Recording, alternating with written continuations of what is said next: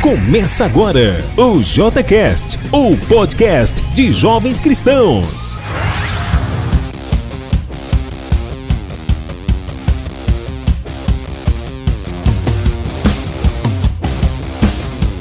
Fala pessoal, estamos começando mais um JCast e hoje a nossa convidada especial é a Ana Fukumori.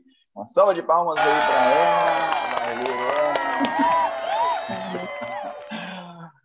Ana, você tem 30 segundos agora para falar para a gente aí quem seria a Ana Fukumori. Se vira nos 30 aí. Ai, tudo bem. Hoje a Ana mora em Ribeirão Preto. Ah, ela está fazendo a segunda faculdade, embora isso não fosse um plano, ah, mas aconteceu. Ah, eu fiz letras, agora estou fazendo biblioteconomia. Gosto muito de livros, então faz todo sentido. Ah, já trabalhei com tradução, hoje eu faço traduções assim, para igreja. Também tenho um sonho de ter uma editora um dia. Ah, de livros gospel, claro. Ah, talvez alguns não gospel, livros de autoajuda, eu gosto bastante. Inclusive, eu não gosto que eles chamam autoajuda, eu preferia que eles chamassem desenvolvimento pessoal, mas ok. Um, tenho bastante amigos aqui, alguns amigos meus uh, têm 10 anos a menos que eu, um dos meus melhores amigos, minhas melhores amigas. Uh, e acho isso muito legal, né? Acho que isso é uma das coisas mais preciosas que a gente tem no reino, né? Ter amigos de várias idades, é isso. Então vamos lá, vamos começar o nosso quadro Jesus Saves, onde a Ana Fukumori vai estar falando um pouco aí sobre o impacto que Cristo causou na vida dela. Então, Ana, conta pra gente como era aí a sua vida antes de viver os ensinamentos de Cristo. Ah, eu acho que se fosse para resumir numa palavra, vazia. Uh, eu conheci a Cristo com 26 anos. Uh, na verdade, foi eu não venho de uma família religiosa, né? Ah, minha família, assim, sempre, ah, façam o que vocês quiserem com a vida espiritual de vocês. Então, acho que isso sempre foi meio difícil, assim, para mim, ah, porque eu acho que eu sempre estava procurando por alguma coisa, mas não sabia o que era, né? Eu achava que estava faltando algo na minha vida mesmo. E aí, quando eu fazia mestrado, acho que foi um momento da minha vida também que eu estava bem. Eu me achava o máximo. Eu estava fazendo mestrado na área que eu queria, na faculdade que eu queria, ah, fazendo vários projetos também, então, orgulho a mil.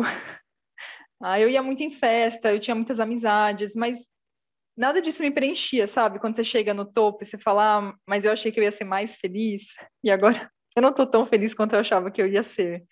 Então, eu acho que essas questões começaram a voltar para mim. E bem nessa época, Deus não faz nada por acaso, eu caí de paraquedas numa sala, eu estava carregando o computador numa sala da faculdade, e aí a galera entrou, a galera do bate-papo. Ah, e eu nunca vou esquecer, assim, eles falaram, ah, fica aí, a gente vai fazer um bate-papo da Bíblia. Eu pensei, nossa, que diferente, né? Mas eu não queria ficar, mas também não queria sair, porque meu computador estava carregando. Então eu falei, ok, vou ficar. E, nossa, foi a melhor coisa que me aconteceu, né? Ah, eu lembro até hoje, ah, foi o Léo, né, que fez o bate-papo. Ele fazia matemática na época lá na faculdade. E, e, eu nunca vou esquecer a escritura que eles compartilharam, que foi Mateus 27, né? A casa na rocha, a casa na areia. E eu comecei a pensar onde estava a minha vida, sabe? Ah, será que está na rocha? Será que está na areia? Será que está num lugar que eu não sei onde é? Então, foi um baque para mim. Eu vi que as pessoas eram muito profundas, elas compartilharam sobre momentos da vida delas, né? Que a, rocha, a casa delas estava na rocha, mas que foi abalado, assim. Ah, e que bom que estava na rocha, sabe? E momentos profundos, assim, tipo, familiares com câncer, ah, pessoas que elas tinham perdido. E eu fiquei impressionada porque as pessoas nem me conheciam. E eu fiquei, nossa, será que eu vou ter que compartilhar também? Nem sei o que falar. E, e mas foi bom, eu não, não fui obrigada a compartilhar nem nada. Mas eu fiquei pensando, né? E depois veio o convite. Ah, uma das meninas que estavam no bate-papo me convidou para estudar a Bíblia. E eu pensei, ah, por que não? Né? Eu gosto de estudar, a Bíblia é um livro, né? É meu amor pelos livros. e foi assim que eu comecei. Ah, mas foi um ano bem difícil para mim, com certeza. E, e a coisa que eu mais lembro, assim, foi, foi pensar que minha vida não estava num lugar bom, né? Ah, sempre que eu pensava assim, às vezes eu bebia muito, às vezes eu ia em festa, ou eu ficava correndo atrás de relacionamento, né? De coisas que eu achava que iam me preencher, mas nada me preenchia. Então, conta pra gente essa transição, assim. Eu achei interessante porque você conheceu num bate-papo, e realmente o bate-papo é muito profundo, e eles abrem ali, eles fazem perguntas, né? Os bate-papos, eles são, eles funcionam à base, à base de perguntas profundas, que te fazem refletir, que te fazem realmente pensar na sua vida, né? É, conta pra gente nesse momento de transição. Eu acho que você começou a pensar aí, né, sobre a realidade da sua vida. É, mas aí você deu mais alguns passos, obviamente. É, a partir do momento que você começou a dar esses passos, teve um momento que você teve que fazer uma decisão séria, que foi o momento de largar tudo e viver para Cristo, né? Conta para a gente sobre os momentos desafiantes, ou quais foram as barreiras mais desafiantes aí nesse processo de transição. Nossa, ah, teve várias, mas acho que a, a que mais marca a gente é, são os nossos tesouros, né? Ah, sempre tenho isso.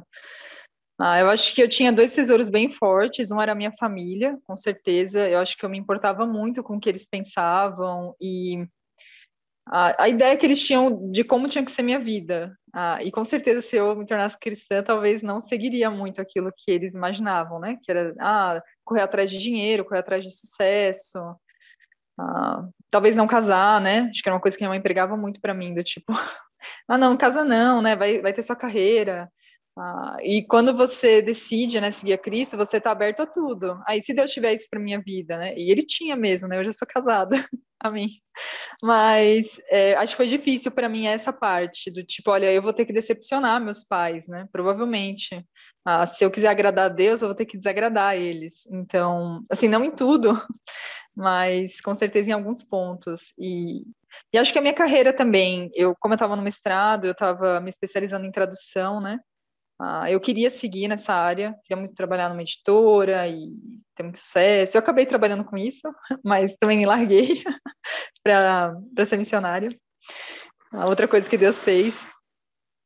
Ah, mas eu acho que na época era muito importante para mim. Eu não, não, queria muito dividir meu tempo de estudo e de. Ah, eu ficava pensando, ah, talvez eu tenha que que dá mais atenção para Deus do que para o meu trabalho. Será que eu estou pronta para fazer isso? Será que eu estou pronta para largar oito anos né, de estudo aí e fazer outras coisas? Então, foi algo que eu tive que calcular bastante. Foi difícil. Fala para a gente, mostrando o contraste da Ana antiga, né, para Ana cristã, para Ana discípula. Conta para a gente como é a sua vida hoje. Nossa, mil por cento melhor. Ah, acho que, como eu falei, né, com certeza os nossos problemas, as coisas que a gente traz, elas não são resolvidas da noite para o dia. Ah, eu sempre tomo muito cuidado, né, quando as pessoas falam, ah, vou me tornar cristão, meus problemas acabaram. É, não é bem assim. Seus problemas continuam aí, né? Só você vai ter novas ferramentas para lidar com isso. E, e são ótimas, né? Eu acho que eu sou bem grata a Deus pelo reino, porque o que encontrei aqui foi uma família, foi amor, né? Ah, foram pessoas que estavam interessadas em, em, em, cavar meu coração, em ler escrituras para mim, em me ajudar, em, em, até ter empatia por algumas coisas que eu tinha dificuldade de ter empatia sobre mim mesma.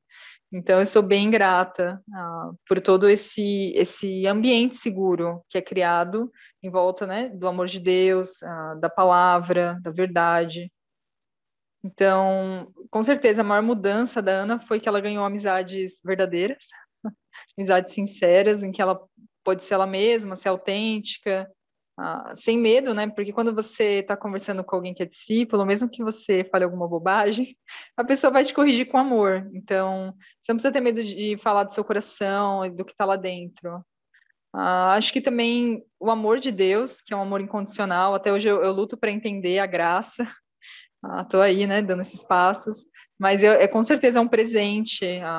Eu acho que só a certeza de ser amada desse jeito me ajuda muito a, a várias coisas, a perdoar as pessoas, a continuar firme nesse caminho.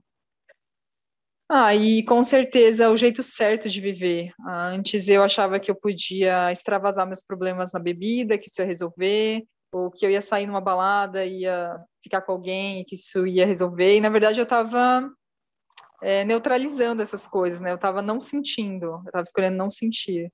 Ah, e hoje é um pouco mais difícil, eu choro aqui, né? Enquanto a gente está orando, a gente chora, é, fica triste, mas é, isso tem me trazido muito mais profundidade. Eu sei hoje melhor quem é a Ana, como ela sofre, em que momentos que, que é difícil para ela, né? E, e, que ela precisa se dar limites, que é uma coisa que eu não fazia antes. Ah, antes eu recorria a outras coisas. Então, com certeza tem sido bem mais saudável. Ah, e acho que uma outra coisa que é muito, muito preciosa para mim é ter um lugar para é, dar amor, para servir, uh, porque eu gosto muito de, de fazer amizades, uh, acho que eu sempre fui assim, né? Então, como eu falei, esse é um ambiente seguro. Então, poder praticar essas coisas com as pessoas, até com pessoas de fora, uh, porque você tem uma rede de apoio, porque você não tem medo né, de ir até o outro, mesmo que o outro não entenda o que você está fazendo. Ah, então, acho que essas são as coisas que mais mudaram na minha vida. Eu sempre quis fazer isso, mas eu nunca tive ajuda mesmo, alguém que me ensinasse, olha, como servir as pessoas, como, como ajudar quem não conhece ainda Cristo, ah, e como fazer de uma maneira que é saudável para você e para a pessoa. Ah, são coisas que eu ainda estou aprendendo, mas eu gosto muito. Então, acho que essas são as coisas que mais mudaram. Ah, e com certeza eu sou bem mais saudável no relacionamento com a minha família, que era uma coisa difícil para mim.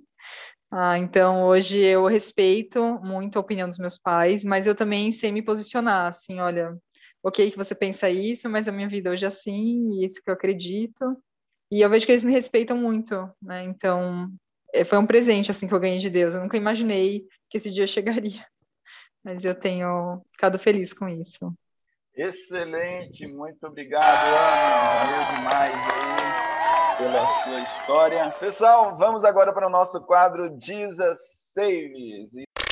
E agora, no podcast de Jovens Cristãos, Jesus Save. Vamos lá. O tema de hoje é ajustando o foco. No nosso cotidiano, em meio à pandemia, a nossa preocupação tende a nos levar para um caminho errado, né? E nós temos que sempre, ou quase sempre, na verdade sempre, diariamente, nós temos que ajustar esse foco. Então, essa escritura vai nos ajudar aí a conversarmos um pouco aí sobre as preocupações da vida e sobre o nosso foco, né? É, Paulinha, você está aí com a sua Bíblia aberta? É, Salmo 127, Versículos 1 e 2, se você puder ler para a gente. Se não for o Senhor, o construtor da casa, será inútil trabalhar na construção. Se não é o Senhor que vigia a cidade, será inútil a sentinela montar a guarda. Será inútil levantar cedo e dormir tarde, trabalhando arduamente por alimento. O Senhor concede sono àqueles a quem Ele ama. Vamos lá, então. Vamos pegar por partes aqui. Essa escritura é profunda, né? Esse salmo escrito por Salomão. E, e, nesse primeiro trecho é bem interessante. Se não for o Senhor construtor da casa, será inútil trabalhar na construção. Tem uma pergunta que eu gostaria que alguns de vocês respondessem. Né? Pergunta simples, mas de que maneira podemos trabalhar na construção sem ter o Senhor como construtor, hein? Na nossa vida, no nosso dia a dia. É, eu posso falar, né? Eu acho que é, é, bem fácil, para ser honesta. Mesmo assim, a gente pode pensar que estamos fazendo tudo que Deus quer, mas se nossos corações não são certos ou humildes diante de Deus, é difícil, né? Uh, acho que é bem fácil fazer o que a gente quer fazer e justificar. Tipo, ah, mas isso é nobre, isso é algo de Deus, isso é algo espiritual mas existe uma grande diferença entre, tipo, planejar tudo e orar e deixar Deus trabalhar na sua vida. Uh, então, eu acho que é bem fácil, eu fiz isso muito, eu acho que é um, algo bem fácil para eu, tipo, chegar a esse ponto, fazendo coisas que eu acho que são bons, ou boas, coisas que eu acho que são boas, uh, mas é inútil, porque não estou deixando uh, Deus construir a coisa, né? Eu quero construir como eu quero. E acho que isso é coisa que é difícil, porque normalmente é coisas boas, não é algo mal que queremos construir, né? É algo boa, mas se não uh, estamos fazendo com Deus, boa sorte, não vai permanecer. Show, obrigado, Carol. E o que, o que leva, o que nos leva a sair desse foco assim, de, de deixar Deus construir? Quais são quais são os fatores, quais são os motivos, né, que nos levam a isso? Eu acho que a raiz sempre é orgulho, né? Mas acho que algo que é bom identificar é, tipo, se isso realmente é, tipo, alinhado com as escrituras. Uh, por exemplo, uma vez eu lembro falando com uma amiga, e ela falou, nossa, eu tenho tanta responsabilidade agora, eu não tenho tempo para orar. Uh, eu falei isso às vezes, mas acho que isso é um sinal, tipo um, um, sintoma, né? Que algo é errado. Se você acha que você é ocupada demais, você não pode orar, você não tem tempo para passar com Deus por causa de tudo que você está fazendo para Deus.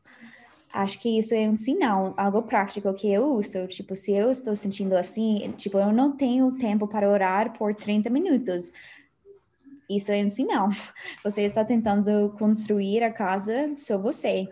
Também eu acho que há muitas coisas que pode ser, mas para mim, quando eu não posso dormir, tipo, quando eu tenho muitas coisas na mente, tipo, quando eu acordo, eu tenho uma lista já pronta para fazer, eu estou pensando, tipo, nossa, parece que estou tentando pegar coisas uh, das mãos de Deus e fazer só na minha força, força, né? Uh, então, é, isso não é tipo algo prático, mas acho que é alguns sinais. E sabemos quais são nossos, nossos sinais, né? eu acho que é diferente para todo mundo, mas isso é algo para mim. Tipo, quando eu não tenho tempo orar, ou quando eu sinto, tipo, ah, esse culto não está me ajudando, essa música, quando eu estou bem crítica também, acho que isso é um sinal. Tipo, eu não estou construindo com Deus, estou construindo uh, sou eu e, e, minhas, minhas necessidades ou meus pensamentos, né? É interessante isso que a Carol falou, né? A própria escritura que a gente leu aqui, o versículo 2 fala, né? Os obstinados que retardam seu sono até a alta noite, acordam antes do amanhecer e idolatram o trabalho, não alcançarão os bens que o Eterno concede aos que o amam, mesmo quando estes estão repousando. Eu acho que a questão do descanso, né? A pessoa, mesmo quando ela está descansando, ela não está descansando de fato, porque está sempre ativa, sempre procurando algo que não preenche. Né? É idolatria ao trabalho e quando ela descansa, ela não consegue descansar. Então, é... aí fala a respeito de fazer algo que não é para estar fazendo, né? Show, show, obrigado, tá. Vamos dar continuidade na escritura e ele fala sobre agora segurança aqui em um trecho, nesse trecho aqui, ó. Se não, se não é o Senhor que vigia a cidade, será inútil a sentinela montar guarda, né? Será inútil ali é, os vigias trabalharem, né? É, à noite ali. Como, como a, gente pode é, colocar, ou quais são os exemplos hoje em dia de seguranças é, quais são os exemplos hoje em dia que nós colocamos, que nós usamos como seguranças ineficientes? Nossa, tantas coisas que a gente pode colocar no nosso coração, é, faculdade, nossa família também. Estava até lendo esses dias um livro que falava que para tomar cuidado assim quando você pensa em ter filhos, né? Porque muita gente pensa em ter filhos para cuidar quando chegar na velhice, né? Para cuidar da pessoa quando chegar na velhice. Isso é um tipo de você querer garantir que é, sei lá, é alguma coisa que você fez que está garantindo seu futuro, né? e não Deus. Ah, então, acho que ex existem muitas. A gente é bem criativo em criar seguranças, entre aspas, né? Falsas seguranças, talvez. É, eu penso nos periceios, né? Tipo, eles pensaram que ah, estamos fazendo tudo certo. Uh, mas não foi. E acho que às vezes, uh, quando estamos, tipo, acostumados com nossa vida espiritual, né, a Bíblia, podemos ser assim. Tipo, não pensar mais em nossa liberdade, nossa graça, mas pensa nas coisas que estamos fazendo. Tipo, ah, mas eu fiz tudo na minha lista. Então, sou uma boa cristã, sou um bom cristão. Uh, eu acho que é isso pode ser. Aí também acho que às vezes nossas forças se estamos fazendo um trabalho bem legal ou se temos algo uh, que está trazendo sucesso para a gente, acho que é difícil quando isso é criticado ou quando alguém critica isso. Uh, eu acho que isso é difícil para a gente, porque queremos chegar a um ponto, né? Tipo, ok, eu sou amorosa, eu não preciso aprender mais. eu já aprendi. Mas a, a, a verdade é que eu sempre vou aprender como ser mais amorosa. uh, então, acho que às vezes podemos pensar em nossas forças uh, e pensar, tipo, ah, eu tenho isso isso, eu sou uma pessoa amorosa, eu sou uma pessoa generosa, tudo bem mas você pode crescer nisso ainda, né? Tipo, o ponto é ser mais como Jesus, não para comparar uh, com os outros humanos aqui, né? Vamos dar continuidade aí na escritura, e a Tata tocou um pouco sobre esse trecho, que diz assim: será inútil levantar cedo e dormir tarde, trabalhando ardu arduamente por alimento. Como que eu queria, na verdade, pedir para alguém contar se você já passou por alguma situação de idolatria ao trabalho ou ao estudo. Nós sabemos que nossos jovens, os que estão ouvindo o nosso podcast, muitos deles não trabalham ainda, né? Mas podemos idolatrar ali um, o estudo, né? Tudo bom. Uh, então, para mim, quando uh, foi quando eu estava na faculdade, para ser honesta, eu acho que eu Uh, foi bem importante para mim fazer coisas para Deus, tipo fazer, fazer, fazer. E eu acho que eu esqueci uh, o mandamento de tipo andar com Deus, não só fazer coisas para Ele. Uh, e foi bem difícil, bem escuro esse tempo. Acho que eu perdi Uh, a visão de Deus, né? Eu não estava entendendo a graça dele, não estava tendo muito fé nele eu pensei, tipo, nossa, se eu não faço isso, ninguém vai fazer, nunca vai ser feito. Uh, muito orgulho, né? Pensando em mim mesma, mas foi um, um tempo bem escuro para mim, porque eu sentia honestamente, tipo, depois de meses, como, nossa, eu não sou uma boa discípula.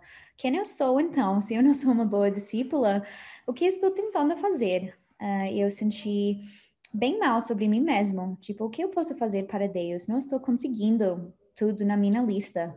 Então, ele não vai me querer, mas porque não estou fazendo o que eu prometi fazer. Uh, mas não sabemos que não funciona assim, né? Mas eu lembro muitos muitos meses não dormindo muito, tipo indo a dormir uma da manhã, acordando cinco da manhã e só fazendo coisas, né? Mas isso não é saudável. Mas eu pensei que foi no começo, né? Eu pensei, nossa, sou tão espiritual aqui, estou fazendo muitas coisas para Deus, mas eu estava perdendo o ponto da, do evangelho, né? Uh, realmente as boas notícias, eu estava fazendo tudo, mas não estava encontrando paz em Deus, descansando em Deus, que é bem importante.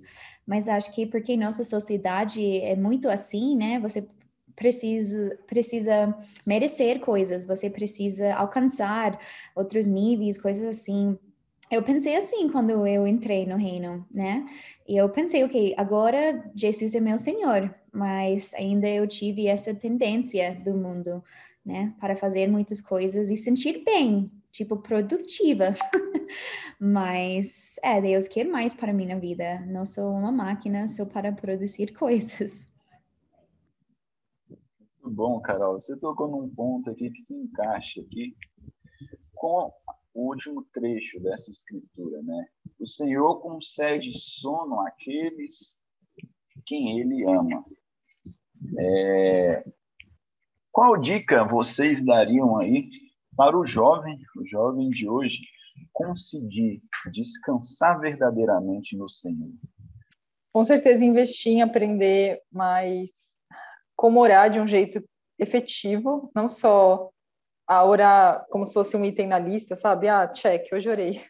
Mas não sei, o que for preciso, se você gosta de escrever suas orações, ou se você gosta de caminhar enquanto você ora, ah, investe em descobrir um jeito que isso funciona para você e que é leve e que é divertido, ah, porque com certeza é, colocar todas as suas preocupações né, no colo de Deus e falar, toma, é muito bom. Acho que foi, é uma das coisas que mais me ajuda, com certeza. Tem escrituras, ah, se você precisar anotar num post-it, colocar do lado da sua cama, ah, no seu computador, onde for, ah, que te lembrem do amor de Deus. Acho que isso é bem importante. Às vezes a gente pode esquecer o quanto a gente é amado, e aí todo o processo desanda. Então foi algo que eu investi muito também ano passado em, em descobrir o amor de Deus nas escrituras. Tinha várias, tenho várias favoritas. Um, ah, e com certeza se desapegar, né? Acho que esse é um processo bem difícil, mas com certeza Deus honra muito quando a gente fala: Isso aqui não é a coisa mais importante da minha vida.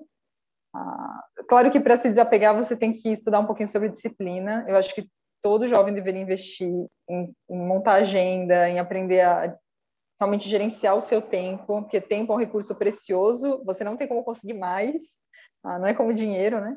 Ah, então, acho que gerenciar o tempo é uma coisa sábia, mas também desapegar. Assim, às vezes você não vai conseguir ah, estudar tudo para uma prova.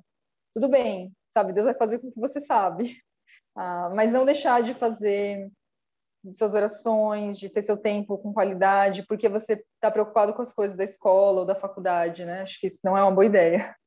Ah, então, não comprometer coisas que são é, essenciais por coisas que às vezes não são tão importantes, né? Ah, claro, com muita sabedoria, falando isso, mas é, se você estiver organizado com seus estudos, tudo mais, às vezes, mesmo se você estiver organizado, não vai dar tempo, né, de você fazer tudo o que você precisa. Então, às vezes, também desapegar. Bem, ok, eu dei o meu melhor aqui, mas eu não vou abrir mão do meu tempo com Deus, né, de, de fazer o que eu preciso para ficar saudável espiritualmente, né? Acho que é isso. Bom, muito bom, Ana. Lembrei daquela escritura, se eu não me engano, está em Marcos 1,35, né? Que mostra que Jesus levantava cedo, Jesus levantou cedo, de madrugada, né? Para orar. Se ele que era Deus, Deus encarnado, que tinha essa necessidade, né? Imagine nós, imagine o jovem também que está aí nos ouvindo agora. Muito obrigado, Ana. Vai lá, pessoal. Vamos dar sequência aí para todos contribuírem nessa última pergunta aí. É, vendo que a Ana falou muito legal. Eu vou tentar dar uma resumida porque ela falou muita coisa boa. Então, eu acho que entender a importância do relacionamento com Deus e saber colocá-lo em primeiro lugar, em meio a tudo, porque eu que acabei de me formar no ensino médio, foi uma coisa bem. foi uma loucura poder tentar conciliar tudo e depois que eu comecei a entender isso melhor, foi facilitando as coisas bastante. Essa pergunta fala sobre conseguir descansar, né? Acho que para você conseguir descansar requer muita humildade aí, porque muitas vezes é, tentar fazer as coisas é, sozinho, tem, não buscar ajuda, tentar fazer na força do seu braço. Então, o descanso está muito alinhado à humildade, reconhecer as suas limitações e pedir ajuda, né? É, orar pedindo ajuda ou pedir ajuda para alguém. Precisamos ter muito humildade uh, e ser humildes e também alguns práticos, né? Acho que é bom ter uma agenda, é bom, tipo, desligar o celular depois de uma hora e não atende, né? Eu lembro. Ah, sempre estou tentando ser mãe, né? Eu sempre estou deixando o celular, tipo, fazer, como vocês falam, tipo, ringing, tipo, Uh, e nunca foi bom para mim. Mas eu queria ser, tipo, salvador de todo mundo, salvadora, né? Mas acho que é bom saber seus limites e ser firme, ser, ser firme, firme, seja firme nisso. Uh, e eu acho que realmente fazer, tipo, orações antes de dormir, algo que eu gosto de ler muito, eu sempre, é bem famoso, né? Uh, é Salmo 23. Eu, li, eu leio, leio isso muito antes de dormir. Só para ter uma rotina mesmo, de tipo descansar em Deus, deixar tudo para Ele quando eu estou dormindo, porque às vezes eu não posso resolver algo em um dia só, né? Eu sei que a Ana sabe disso também, porque sempre estamos aqui, tipo, ah, queremos resolver, mas às vezes só podemos orar, né? Eu acho que ouvir música uh, e pensar em Deus, não tudo que você precisa fazer, mas sentir bem com quem você é, uh, e sua, sua identidade está nele, e não todas as coisas que você pode fazer, precisa fazer. Uh, e também eu acho que é bom para não sentir sobrecarregada, sobrecarregada, não tentar resolver tudo. Tipo, Deus fez tudo em uma maneira boa, mas ele não fez tudo. Cada coisa que ele fez foi bom, mas ele não fez tudo. E acho que isso é, é super importante também, lembrar uh, e como podemos realmente descansar uh, em Deus e não sentir, um, não sentir mal, né? Valeu, pessoal. Muito obrigado. Estamos fechando aí o Jovem Aprendiz. E agora nós vamos para o Internauta Raiz. Agora, no podcast de Jovens Cristãos, o quadro O Internauta Raiz. Com a nossa querida Paulinha. Paulinha, nós vamos falar sobre o que hoje? Ai, valeu, Vinícius. Então, para começar o Internauta Raiz sempre, a gente sempre explica o que é um Internauta Raiz e Vinícius, você poderia me explicar aqui rapidinho? Eu posso sim. Eu vou explicar com uma pergunta para o público aqui hoje, para a nossa plateia. O que seria raiz e o que seria Nutella, hein? Na opinião de vocês. O que é algo raiz e o que é algo Nutella? Raiz é acordar às seis da manhã, Nutella é acordar às dez. show, show, gostei do exemplo. Mas é isso aí. O internauta raiz é aquele que faz a diferença, né? Aquele que usa a internet de maneira diferenciada. Já o Nutella é aquele que perde tempo com a internet, é aquele que deixa a internet o levar. É o famoso deixa a internet me levar e não deixa a vida me levar, como diz Zeca Pagodinho. Né? Valeu, galera. Então, para o Internauta Raiz de hoje, nessa, nesses próximos internautas raízes, a gente vai começar a focar um pouco em livros. Em, não em homenagem à Ana, mas agora pode ser, mas, porque eu vi que ela gosta bastante, eu também. E para começar, hoje eu trouxe uma coisa bem legal que eu vi, que é uma biblioteca online disponibilizada pela USP, que é a Biblioteca Brasiliana, onde tem um acervo muito grande de livros, literatura brasileira, eu vi que tem isso lá, e eu achei maravilhoso, porque eu gosto muito de ler, e você pode baixar de uma forma legal, o que é muito bom, é legal.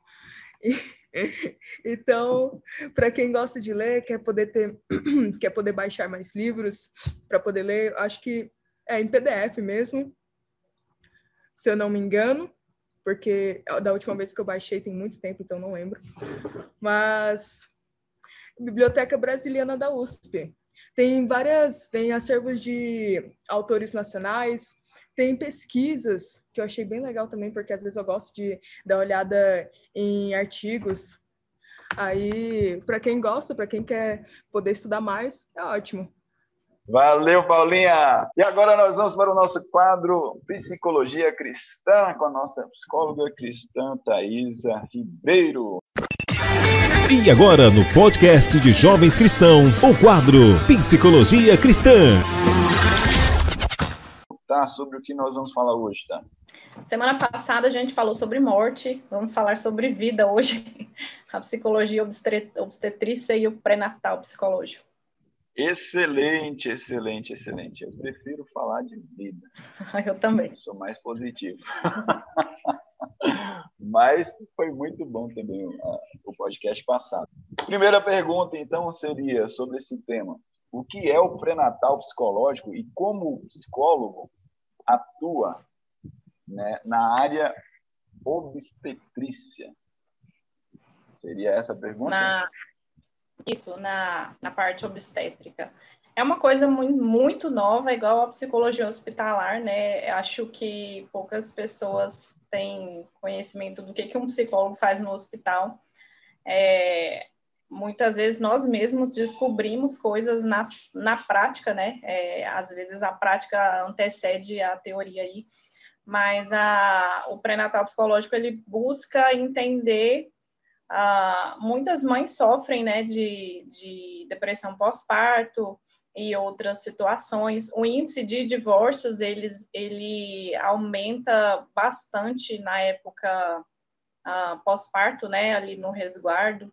Então, o objetivo é cuidar aí de todas essas demandas que surgem, né? Tem vários livros aqui que eu posso falar, né? Esse Psicologia da Gravidez, é, mas um que é bem abrangente é esse A Maternidade e o Encontro com a Própria Sombra.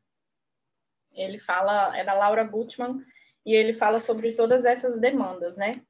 Ah, e ele coloca principalmente aqui a demanda relacionada, qual que é o papel do pai, né? Apoiar a mãe e separar, separar no sentido de saber colocar limites em relação a, ao restante da família, ao próprio filho, né? É, e aí coloca a questão do pai ausente também. Mas na, na maternidade, o que um psicólogo faz? A gente trabalha principalmente o vínculo da criança com a mãe, é, atua desde a entrada na emergência até a saída, e principalmente no pré-parto, né? Que é o período ali antes de ganhar a criança, porque é, muitas, mães não, muitas mães não têm, não é, descartam né, ocitocina no organismo, que é o hormônio do amor, então a gente trabalha nessa vinculação aí e na comunicação, principalmente nas mães de primeira viagem. É basicamente isso. Legal. Sobre a segunda pergunta, você já falou um pouco. Como seria a rotina do psicólogo na maternidade e quais casos necessitam de atendimento? Os casos que mais necessitam de atendimento são aqueles que têm as demandas emocionais, né, que a gente identifica. É, e a rotina é você chegar, uh, identificar essas demandas em cada leito, né, para fazer a sua ronda ali, identificar essas demandas e atuar como uma, uma situação de emergência, né? Eu vou atuar onde mais tem necessidade e depois eu vou procurar os outros casos, atender todos os casos. Então, é eu chegar, fazer ali a rotina, identificar as demandas e depois atuar na emergência. É isso. Legal, legal. E agora vamos vincular um pouco de cristianismo aí. Como o fato de ser um cristão pode ajudar nesse processo, tanto em relação ao psicólogo como em relação à mãe? Pergunta que não estava então, eu acho... prevista, mas vai lá. Vamos no improviso. É, é muito engraçado. Semana passada eu estava atendendo uma, uma paciente que ela não tem vínculo nenhum, ela não, não tem nenhum, nenhuma crença, né? ela não acredita em nada, mas nesses momentos elas recorrem a algo que possa ajudá-las em relação à dor, né? Porque é uma dor muito. É, o limiar de dor é, é a, pior dor que você pode sentir. É, e aí vincular nesse sentido, porque elas vão precisar de muita ajuda, né? E muitas delas, muitas vezes, procuram ajuda é, procuram se preencher nesse sentido, né? Então, é um, um campo cheio ali para falar de Deus, para uh, abarcar elas, atingir elas nesse sentido, né? É, tenho demandas muito grandes aí. Show, show de bola. Obrigado, tá? Uma salva de palmas para tá aí, uma salva de palmas também para Ana. Muito obrigado também, Paulinha. Muito obrigado, Carol. Ana. Paula. Valeu, Ana. Obrigada, gente.